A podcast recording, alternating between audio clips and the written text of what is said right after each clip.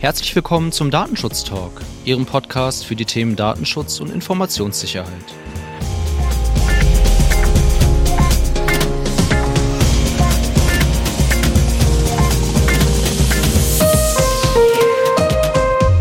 Mein Name ist David Schmidt und heute ist Freitag, der 27. Mai, der Brückentag nach Christi Himmelfahrt und Vatertag. Und dementsprechend sind auch die meisten Kollegen heute ausgeflogen. Viele Grüße gehen an der Stelle raus an das Sprecherteam und natürlich auch an unser Redaktionsteam. Ich habe aber doch jemanden gefunden, der sich dazu bereit erklärt hat, mit mir die News einzusprechen. Und das ist mein lieber Kollege Ottfried Büttner. Hallo Ottfried. Moin David, hallo liebe Hörerinnen und Hörer. Ja, Ottfried, du bist ja nicht ganz neu im Podcast-Geschäft. Du hast ja schon die ein oder andere Themenfolge mit uns aufgenommen. Deswegen bin ich sehr zuversichtlich, dass wir das heute auch gut zusammen hinbekommen werden. Und bevor ich zu unseren Themen komme, möchte ich noch einmal kurz Werbung machen für den Blogartikel von unserem lieben Kollegen Markus. Wir haben ja eine neue Reihe von Blogartikeln gestartet zum Thema Datenschutz im Onlinehandel. Und jetzt ist äh, Teil 2 erschienen, der eben von unserem Kollegen Markus Zechel verfasst wurde. Und er hat sich noch einmal befasst mit der Anbindung von Zahlungsdienstleistern in Online-Shops und erklärt, worauf aus datenschutzrechtlicher Sicht hierbei zu achten ist. So viel dazu. Ja, was hast du denn heute mitgebracht? Was hat es bei dir auf deinen Zettel geschafft, lieber Ja, Outfit. ich habe tatsächlich einen Zettel. Ich bin hier analog unterwegs und daher muss ich manchmal die Maus bewegen, damit die Aufnahme nicht abbricht. ich hoffe, das schaffen wir. Ja, ich habe hier dabei einmal natürlich ähm, auch als Titel, nämlich vier Jahre DSGVO. Also alles Gute zum Geburtstag, liebe DSGVO. Vorgestern war es soweit. Und hierzu gab es eine Umfrage, dessen Ergebnis ich einfach mal auch, äh, ja, nicht nur hier zitieren möchte, sondern auch ein bisschen mit eigener Auffassung dazu bewerten werde. Ansonsten hätte ich noch aus Frankreich von der französischen Datenschutzaufsichtsbehörde CNIL. Die haben vier Kriterien zum Einsatz von Cookie Walls veröffentlicht. Was darunter zu verstehen ist, würde ich dann kurz auch erläutern. Ja, darüber hinaus haben wir dann noch ein Urteil aus Köln vom Landgericht. Äh, hier geht es um eine Schadensersatzklage, auch im Kontext so mit Auskunfteien und recht interessant, was da dahinter steckt. Ja, und dann haben wir noch ein, ja, nicht Bußgeld, sondern eine Schadenszahlung oder eine Strafzahlung bezüglich Twitter. Das kennen wir dann wohl alle. Twitter, äh, ein großer US-Riese. Und ja, dann kommen wir dann ein bisschen mehr regionaler zu uns hier nach NRW zurück. Die LDI in NRW hat hierzu etwas ähm, ja, publiziert, wobei es da sehr spannenderweise um die Privatnutzung geht und wo diese vielleicht endet im Kontext von Veröffentlichung von Fotos. Ähm, das wäre so meine Bucketlist, was ich hier habe. Ja, meine Bucketlist digital. Also ähm, ich sag zwar immer Zettel, aber ich habe einen digitalen Zettel und dort steht heute drauf, dass LDA Brandenburg, das hat sich nämlich im Rahmen des zuletzt erschienenen Tätigkeitsberichts für das Jahr 2021 nochmal mit der Ausgestaltung von Cookie-Bannern beschäftigt und den Anforderungen an diese Ausgestaltung. Äh, dann habe ich ein Bußgeld gegen eine ungarische Bank mitgebracht. Ich glaube, wir haben heute generell viele Bußgelder. Ich habe nämlich noch ein weiteres Bußgeld gegen Google aus Spanien mitgebracht. Und noch ein Bußgeld aus Italien wegen eines Entzugs von einem dienstlichen E-Mail-Zugang. Ja, und dann äh, freue ich mich, mit dir über das Thema ähm, private Veröffentlichung von Fotos zu diskutieren, denn da habe ich auch noch eine Entscheidung aus Spanien zu mitgebracht, die dann zu deiner Nachricht aus NRW passt. Warst du in Spanien Urlaub gewesen oder? Ach, schön wär's, schön wär's, aber das hat tatsächlich unsere Redaktion wie immer so toll für uns zusammengetragen, diese Nachrichten. Also an dieser Stelle auch nochmal vielen Dank. Ja, vielen Dank. Dann legen wir los, würde ich sagen. The stage is yours, lieber Ottfried. Ja, danke. Ja, es ist mir ein Fest, am Podcast teilzunehmen. Genauso ist es ein Fest, die DSGVO zu vier Jahren Anwendungszeitraum jetzt äh, zu beglückwünschen. Und ob alle das so sehen und beglückwünschen, das wollten hier GMX und Web.de mal etwas genauer herausfinden und haben also eine repräsentative Umfrage über YouGov durchgeführt. Und naja, also deutlich besser geschützt fühlen sich etwa neun Prozent der Befragten.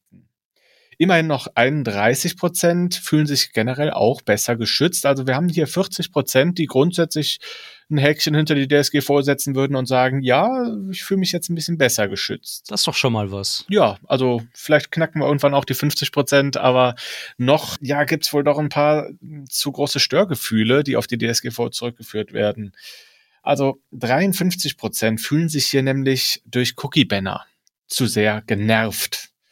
Also 14 Prozent der Befragten ist es wohl egal mit diesen Cookie-Bannern. 12 Prozent begrüßen tatsächlich sogar Cookie-Banner. Sie fühlen sich dadurch mehr in die Lage versetzt, ihre Daten und deren Verwendung selber verwalten zu dürfen.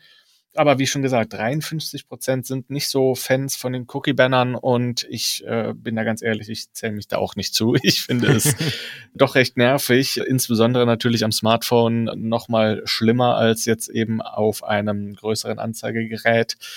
Ja, und meine eigene Wahrnehmung ist neben dieser persönlichen Einschätzung zu Cookie-Bannern, dass die DSGVO eine doch wirkliche Wohltat für unsere Persönlichkeits- und Freiheitsrechte wirklich ist.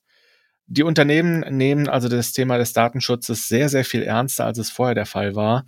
Das kommt natürlich durch die Bußgeldandrohung, dass da alle ein bisschen anfangs noch vorgezittert haben und mittlerweile einfach nur ehrfürchtig äh, auch noch immer alles tun, um diese Regelungen hier einzuhalten fleißig die Datenschutz-News hören, den Datenschutz-Talk, hoffe das ich. Das hilft immer. An der Stelle auch meinen persönlichen Gruß an alle Einzelkämpfer da draußen.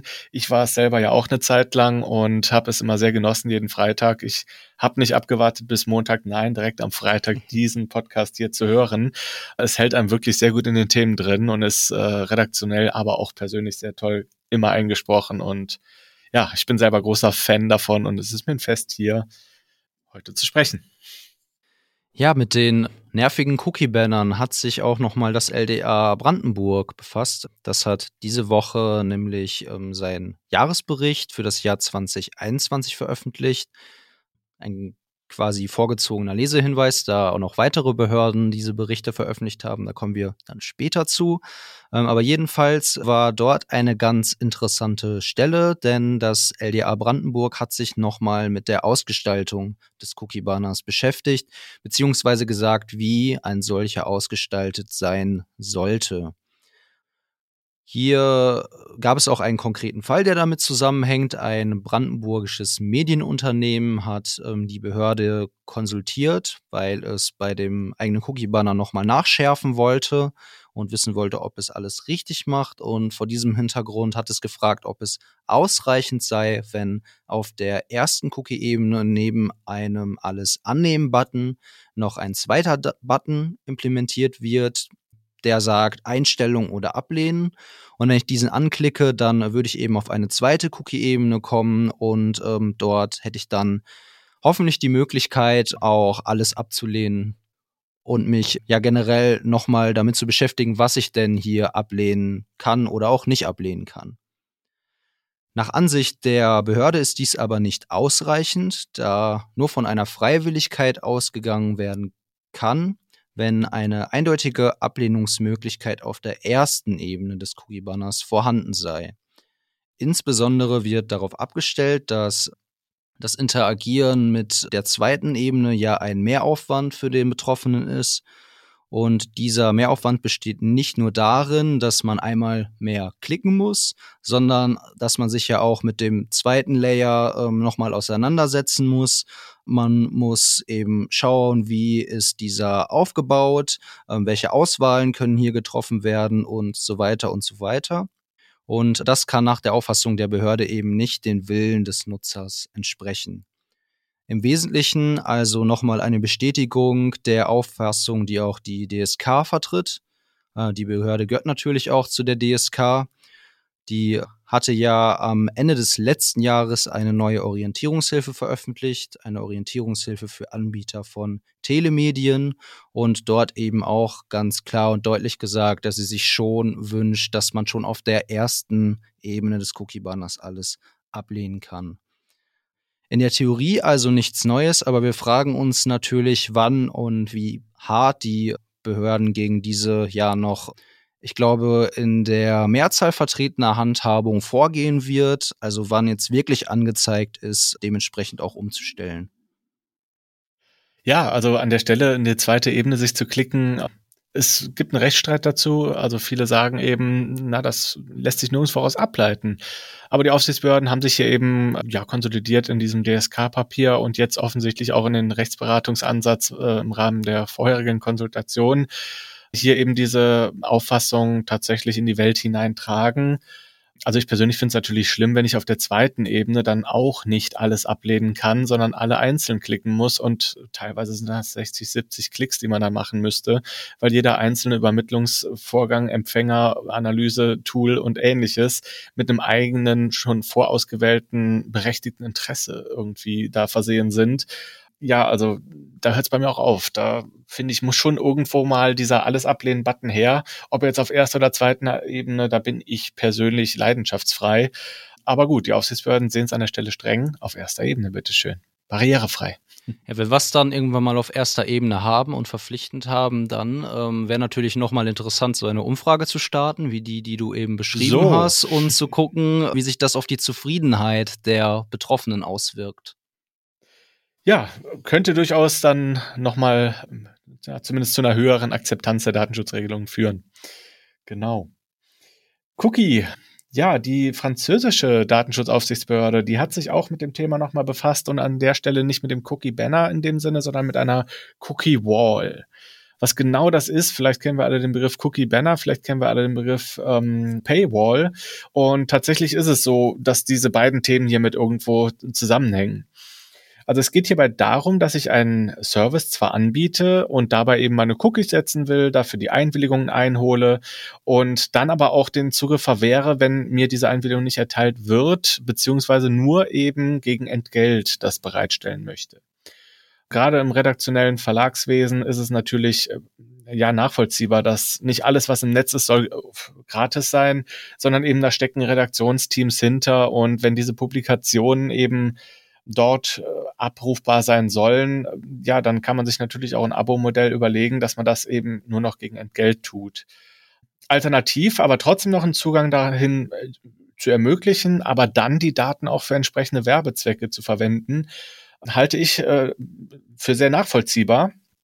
Und so saß die Knie also auch und hat deshalb also nicht nur gesagt, ja, grundsätzlich möglich, sondern hat auch noch äh, vier Kriterien dafür festgelegt. Die Kriterien gehen gar nicht so sehr in Richtung, was man gar nicht datenschutzrechtlich darf, sondern eben, naja, um die Einwilligung, äh, die Hürde da nicht unnötig hochzusetzen. Deshalb also das erste Kriterium ist, ich muss eine angemessene und faire Alternative mit einem leichten Zugang erreichen können. Das heißt also ganz einfach, ich willige ein und bin drin oder aber ich gehe in diese Paywall hinein und muss dann mit äh, verschiedenen sehr, sehr schwierigen Methodiken mir diesen Zugang erst erkaufen. Das würde einen dann fast schon wieder in Richtung Nötigung zur mhm. Einwilligung mhm. bewegen. Von daher also diese erste Kriterium dort, der einfache Zugang zur Alternative. Und dementsprechend folgend auch der zweite Kriter das zweite Kriterium, diese Paywall-Gebühr, die muss angemessen sein. Man darf sie also nicht unnötig hochschalten, nur um irgendwie dann doch wieder zur Einwilligung rüber zu einen zu motivieren. Also ich persönlich glaube eher, dass ein Verlag gerne Geld nimmt und äh, dafür auf die Daten dann verzichtet. Aber hier ist die Stoßrichtung so, doch, äh, dass die Daten wohl begehrter wären. Naja, die dritte das dritte Kriterium ist an der Stelle, dass diese Cookie Wall dann aber auch auf diese Zwecke beschränkt sein muss. Also das Fehlen einer cookie-spezifischen Auswahlmöglichkeit, wenn ich die also nicht einzeln auswählen kann, welches Cookie ich denn jetzt akzeptiere und nicht, darin sieht die Knil schon die Gefahr, dass darin eine unangemessene Beeinträchtigung liegen könnte. Ja, als viertes Kriterium kommt dann noch, dass also selbst wenn ich dann in diesem gebührenpflichtigen Bereich bin, ich dann trotzdem noch Cookies setzen darf. Das ist wohl insbesondere da der Fall und erforderlich, wenn ich Drittanbieter Videos und dann noch einbinde. Das wäre dann auch in Ordnung, solche Cookies dann also auch im gebührenpflichtigen Bereich einzusetzen, aber nur mit der Einwilligung. Ja, und da ist jetzt natürlich dieses komische, man hat eine Gebühr bezahlt und wird dann doch nochmal um eine Einwilligung gebeten. Und deshalb sagt die Kniel an der Stelle auch, das muss auf der ersten Ebene, also dem ersten Consent Management, da dann eben auch schon transparent sein. Das heißt, ich muss parallel zur Erhebung einer Gebühr auch diese Einwilligung quasi dann mit einholen, damit man eben diesen Überraschungseffekt nach Zahlung einer Gebühr nicht in dem Sinne dort dann erst erlebt. Sonst würde ich ja quasi doppelt bezahlen. Also das ergibt für mich durchaus Sinn. Ich glaube, auch wichtig ist bei dem letzten Punkt nochmal zu sagen, dass ähm, wenn ich schon bezahle, natürlich nicht auch die gleichen Tracking-Technologien laufen wie ähm, bei der Gratis-Version, in Anführungsstrichen Gratis-Version, sondern dass dort nur personenbezogene Daten verarbeitet werden dürfen, die auch erforderlich sind. Also wenn zum Beispiel ein YouTube-Video eingebunden ist und ich habe dafür bezahlt, um das sehen zu können, dann natürlich ganz klar, äh, muss ich nochmal meine Einwilligung abgeben, vorher schon, darüber informiert werden, aber dann darf das Ganze eben auch erfolgen. Mhm.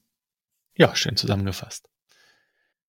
Gegen eine ungarische Bank wurde eine Geldbuße in Höhe von 650.000 Euro verhängt, weil diese Bank eine automatisierte Analyse der Telefongespräche des Kundendienstes durchgeführt hat.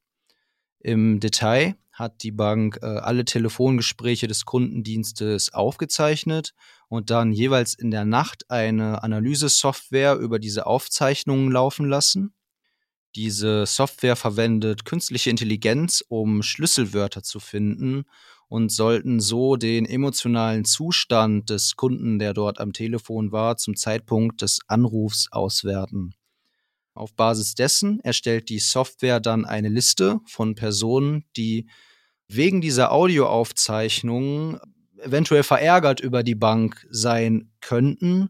Und diese Liste wird dann eben von dem System ausgespuckt und äh, man kann dann diese Liste abarbeiten, diese als verärgert identifizierten Kunden ja kontaktieren und fragen, was denn da los ist und ob man nicht vielleicht irgendwas besser machen kann ob man seine Services verbessern sollte oder vielleicht ja die, die Preise reduzieren sollte. Also Sinn und Zweck der ganzen Geschichte war es, äh, ja, Kunden zu binden und zu verhindern, dass diese abwandern. Die Ergebnisse dieser Analyse wurden zusammen mit den Telefonaten für 45 Tage lang gespeichert und blöderweise wurden die Betroffenen nicht über diese besondere Datenverarbeitung informiert und ein Widerspruchsrecht ist technisch nicht möglich gewesen. Hier hat also die Behörde einen Verstoß einmal gegen die Informationspflichten aus der Datenschutzgrundverordnung erkannt, aber auch gegen die Themenfelder Privacy by Design, beziehungsweise wurde ein Organisationsverschulden offengelegt, weil hier eben das mit dem Widerspruch aus technischer Sicht gar nicht umsetzbar war. Ja, Ottfried, mal ganz abgesehen davon, dass hier ein paar Sachen, ähm, die das drumherum betreffen, nicht bedacht wurden, würdest du so eine Geschichte grundsätzlich als ja umsetzbar ansehen oder kommst du da gar nicht auf den grünen Zweig? Ja, der grüne Zweig, ich weiß ja nicht. Also äh, nein, einen grünen Zweig gibt's in dieser Konstellation so für mich nicht. Wo ich noch mitgehen könnte, wäre über eine Einwilligung im Vorfeld. Hier ist die ganze Zeit die Rede vom äh, Widerspruchsmöglichkeit etc. pp. Also nicht zuletzt hätte man in einer, in einer Datenschutzfolgenabschätzung hier diese gesamte KI, diese gesamte Machine Learning, alles was da abgeht, durchaus mal naja, einer genaueren Bewertung unterziehen müssen und hätte spätestens dann auch bei der Frage der Rechtsgrundlage vielleicht nicht im äh, 6.1f berechtigten Interesse hier nur auf eine Widerspruchslösung äh, sich berufen wollen. Natürlich mit Informationspflichten vorab, bitteschön sondern hätte vielleicht dann gemerkt, dass das Ganze mit dem gesprochenen Wort und das, was dahinter dann eben alles dann in der Nacht so erfolgt, in der Nachtverarbeitung, vielleicht wirklich doch nur mit einer Einwilligung legitimierbar sein könnte. Ja, das Problem dann natürlich, das auch noch transparent zu gestalten, also sprich, was geschieht da alles in der Nacht und äh, am nächsten Tage. Ich weiß nicht, also für mich gibt's da kaum einen grünen Zweig. Ich will natürlich auch so neue Technologien damit jetzt nicht komplett vereiteln. Irgendwie muss man ja auch da weiterkommen mal. Aber ich weiß nicht, ob hier der Uninformierte einfach mal so aufgezeichnet und auch die 45 Tage, wenn ich dich richtig ja, in Erinnerung habe, wir überlegen bei Videoüberwachung immer, dass man nur ein Monitoring ohne Aufzeichnung macht und wenn Aufzeichnung, dann ja wie viel Stunden, wie viele Tage und hier direkt mal anderthalb Monate rauszukloppen, nachdem ja die Auswertung eigentlich schon in der darauffolgenden Nacht erfolgt ist. Also für mich sind da so viele Fragezeichen und Kritikpunkte dran, dass also ich äh, lehne jeden grünen Zweig an der Stelle ab. Dann kommen wir nochmal zu uns hier zurück, und zwar das Landgericht Köln hat am 17.05. ein Urteil gesprochen. Und ja, es geht hierbei darum, äh, dass ein ähm, Kläger. ja, manchmal fehlen die einfachsten Worte. Also, und zwar hat in Köln das Landgericht am 17.05.22 geurteilt, dass äh, die Klage des Klägers hier nicht ähm, begründet sei. Er hatte auf Schadensersatz geklagt und ähm, dem Ganzen liegt etwas zugrunde. Er war also, oder diese Person war also verschuldet und hatte dann ein Privatinsolvenzverfahren durchlaufen und eine Restschuldbefreiung erlangt. Was genau ist das? Also nicht nur Firmen können äh, pleite gehen und dann ein Insolvenzverfahren durchlaufen, sondern eben auch als Privater. Und ja, wenn man dann dieses Insolvenzverfahren, ein längerwieriges Verfahren durchlaufen hat, sieht das Recht es so vor, dass also der Staat äh, dem Menschen dann doch nochmal den Weg zurück öffnen möchte und sagt, Du kannst jetzt einen Antrag auf Restschuldbefreiung stellen und wirst damit tatsächlich schuldenfrei. Also die Altlasten sind dann weg. Aber vergessen sind sie damit nicht, denn hier ist dann eben der Punkt, dass eine solche Restschuldbefreiung, die dort gewährt wurde, dann eben auch in den Auskunfteien gespeichert wurde.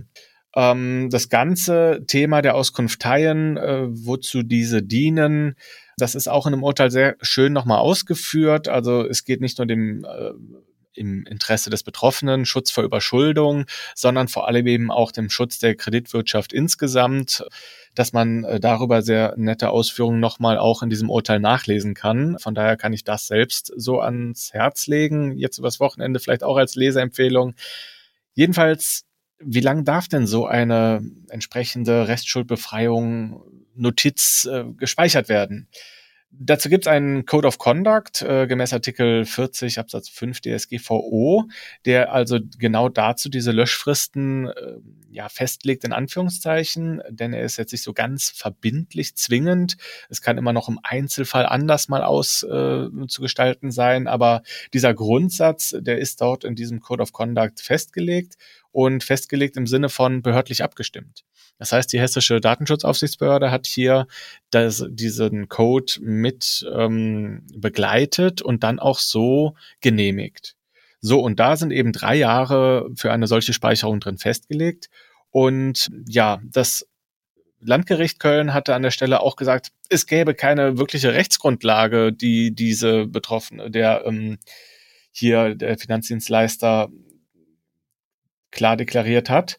Aber diese Verarbeitung sei auf jeden Fall zu rechtfertigen und zwar über ein berechtigtes Interesse nach Artikel 6 Absatz 1 Lit F DSGVO.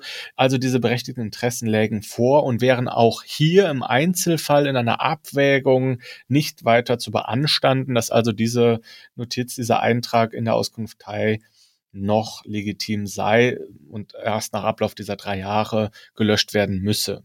Also er wollte die Löschung und auch die Score-Neuberechnung und eben einen Schadensersatzanspruch geltend machen. Das bekam er nicht und ja, an der Stelle finde ich das Urteil insgesamt sehr lesenswert, aber auch interessant, dass also diese Aufgabe des Verantwortlichen für die Verarbeitung, diese Interessenabwägung durchzuführen, hier dann eben einfach mal so hm, ex ante dann eben dann doch von äh, dem Gericht durchgeführt wurde und auch noch zugunsten äh, des Verantwortlichen hier mhm. entschieden hat, ja, ja, du durftest das, ne? Berechtigte Interesse lag ja vor. Also die Interessenabwägung dazu sogar auch noch gemacht hat. Fand ich sehr spannend. Ja, in der Tat. Auf, auf dieses Pokerspiel sollte man sich natürlich besser nicht einlassen, weil es auch anders ausgehen kann. Ein Bußgeld in Höhe von 10 Millionen Euro hat die spanische Datenschutzaufsicht jetzt gegen Google verhängt. Konkret sah die Behörde bei Google Mängel wegen einer unrechtmäßigen Datenübermittlung an Dritte. Google hatte laut der Behörde personenbezogene Daten an das Lumen-Projekt, ein Projekt der Harvard University, weitergegeben. Nach eigenen Angaben ist der Zweck dieses Projektes, die Löschung von Inhalten aus dem Internet zu dokumentieren. Und dabei soll auch vermerkt werden, wer diese Löschung veranlasst hat und was der Grund dafür ist. Google hat allerdings versäumt, hierzu Einwilligungen der Betroffene für die Übermittlung einzuholen und auch keine Widerspruchslösung implementiert. Das scheinen wir jetzt schon das zweite Mal heute zu haben. Damit erfolgte die Übermittlung hier auf jeden Fall ähm, nach Ansicht der Behörde ohne eine Rechtsgrundlage. Außerdem wurden in den Datenschutzbestimmungen von Google der Zweck dieses Projektes bzw. der Übermittlung der Daten nicht genannt. Das Ganze kommt dem einen oder anderen vielleicht schon bekannt vor, denn das Oberlandesgericht München hat sich 2017 schon einmal mit diesem Projekt und der Kooperation mit Google beschäftigt und kam ebenfalls zu dem Ergebnis, dass es Probleme bei den Rechtsgrundlagen und der Transparenz gibt. Das ist aber nicht der einzige ja, US-amerikanische Tech-Riese, der es heute bei uns in die News geschafft hat. Ähm, Ottfried, du hast, glaube ich, auch noch was aus der Sparte mitgebracht. Ja, der US-Tech-Riese Twitter. Zunächst an der Stelle einen herzlichen Dank an das Team von heise.de. Dort ist also am 26.05. veröffentlicht worden, worauf ich mich hiermit beziehe, mit Dank, wie gesagt. Ja, und zwar hat Twitter eine Strafzahlung so akzeptiert oder vereinbart. Die US-Handelsbehörde, die FTC, Federal Trade Commission, und das US-Justizministerium auf der einen Seite haben hier also mit Twitter auf der anderen Seite sich über die Strafzahlung in Höhe von 150 Millionen US-Dollar, also etwa 140 Millionen Euro, geeinigt. Vielleicht ein bisschen zurückgreifend, und zwar hatte es 2011 schon einmal so eine Einigung zwischen den US-Behörden und Twitter gegeben, worin sich Twitter verpflichtet hatte, mal deutlich mehr Transparenz zu schaffen. Also welche Daten, warum, wo und wofür ja genutzt oder auch übermittelt oder sonst wie verwendet werden. Dem ist Twitter wohl nicht so ganz so nachgekommen. Vor allem hat Twitter dann aber genau dagegen auch nochmal verstoßen. Jetzt also jüngst 140 Millionen Datensätze sind betroffen. Was ist geschehen? Um die Twitter-Dienste irgendwie besser absichern zu können, sodass also Nutzer auch wirklich immer wieder darauf zugreifen können. Also es geht hier um Passwort-Reset. Es geht um ein Gerätewechsel, dass wenn ich also meinen Twitter-Account auf einem anderen Device auch nutzen möchte, dass darüber die Authentizität irgendwo auch noch hergestellt werden kann, speichert Twitter gerne mal noch meine Telefonnummer oder auch meine E-Mail-Adresse. Darüber kann dann eben so ein Gerätewechsel, eine Neuinstallation oder ähnliches nochmal verifiziert werden, dass sich tatsächlich dieser bisherige Twitter-User immer noch derselbe auch ist. Soweit, so gut. Diese Daten wurden aber nicht nur dafür verwendet, sondern eben dann doch auch für die personalisierte Werbung. Allgemeine Werbung ist ja zu langweilig, muss ja auf mich zugeschnitten sein. Also um diese personalisierte Werbung, die sich äh, leichter und teurer verkaufen lässt, wurde hier also auch anhand äh, dieser Rufnummern und E-Mail-Adressen entsprechend äh, eingesetzt. Und das ist also eine Art der Zweckänderung, die nicht transparent genug äh, im Vorfeld kommuniziert worden sei. Und ob die jetzt überhaupt zulässig wäre oder nicht, äh, ist so gar nicht hieraus zu entnehmen. Aber auf jeden Fall hat Twitter hier tief in die Tasche gelangt und ich glaube, Elon Musk wird da nochmal nachrechnen müssen, äh, wenn er diesen Dienst tatsächlich übernehmen will. Ich habe auch gehört, er hat wohl schon erste Aussetzungen gemacht, aber bevor das hier irgendeine Börsenrelevanz haben sollte, bitte nochmal nachlesen, wie es da wirklich um die Übernahme da steht. Ja, eine andere Größenordnung, aber immerhin 50.000 Euro musste das italienische Unternehmen Palumbo Superyacht äh, Ancona jetzt bezahlen, auch wegen eines Datenschutzverstoßes. Ist dir das Unternehmen geläufig oder kaufst du deine Yachten woanders, Ottfried?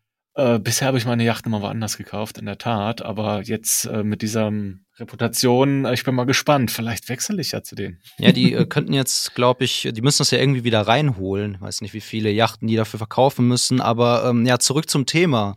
Das Unternehmen hatte den Zugang eines extern über eine Agentur beschäftigten Mitarbeiters zu seinem E-Mail-Account ohne eine Vorankündigung gesperrt. Das Postfach enthielt berufliche, aber auch private Kommunikation und blieb nach der Sperrung weiterhin aktiv. Daraufhin hatte der Betroffene das Unternehmen um wieder Freigabe zu seinem äh, Postfach gebeten. Das Unternehmen hat aber nicht auf diese Anfrage reagiert, so dass der Betroffene Beschwerde bei der italienischen Datenschutzbehörde einreichte. Diese stellte dann eine Verletzung der Informations- und Auskunftspflichten fest und auch eine Verletzung der Speicherbegrenzung, denn das Konto war ja immer noch aktiv. Ähm, es wurde offensichtlich auch für private Zwecke genutzt und ja, hierauf hatte jetzt der Betroffene gar keinen Zugriff mehr, so dass zumindest der Zweck der Speicherung dieser privaten Daten eben entfallen war und diese dann eigentlich hätten gelöscht werden müssen. Ja, aber so ganz grundsätzlich von der Tendenz her, was halten wir davon, Ottfried? Das finden wir ein bisschen komisch, glaube ich, oder? Ja, also es ist schon ein bisschen merkwürdig, dass wenn ich als Unternehmen einem externen Mitarbeiter, der also über eine Agentur zu mir kommt, ein E-Mail-Postfach einräume und naja, ich sag mal so, wir können es in unseren Fundus an Argumenten mit aufnehmen, warum man die private Nutzung unterbinden sollte. Weil ich möchte doch natürlich als Unternehmen auch die Hoheit weiterhin über diese E-Mail-Adresse so behalten, dass darüber keine Außenwirkungskommunikationsmöglichkeit weiter besteht. Wir wissen jetzt natürlich nicht, äh, der Meldung was nicht zu entnehmen, warum dieser Zugang gekappt wurde, aber ich unterstelle einfach mal, es wird dafür seine Gründe mhm. gegeben haben. Und dies nicht einfach so tun zu dürfen, das schränkt einen da als Unternehmen doch sehr stark ein aus Informationssicherheitsaspekten, dass man eben da diese Eingangsschleuse für Schadsoftware oder ähnlichem äh, nicht einfach steuern darf. Und ja, erst recht jetzt also die Verfügbarkeit ist ja ein äh, Kontrollbereich des Datenschutzes, nicht immer nur alles zu verhindern, sondern eben auch da sicherzustellen, dass die personenbezogenen Daten auch zur Verfügung stehen.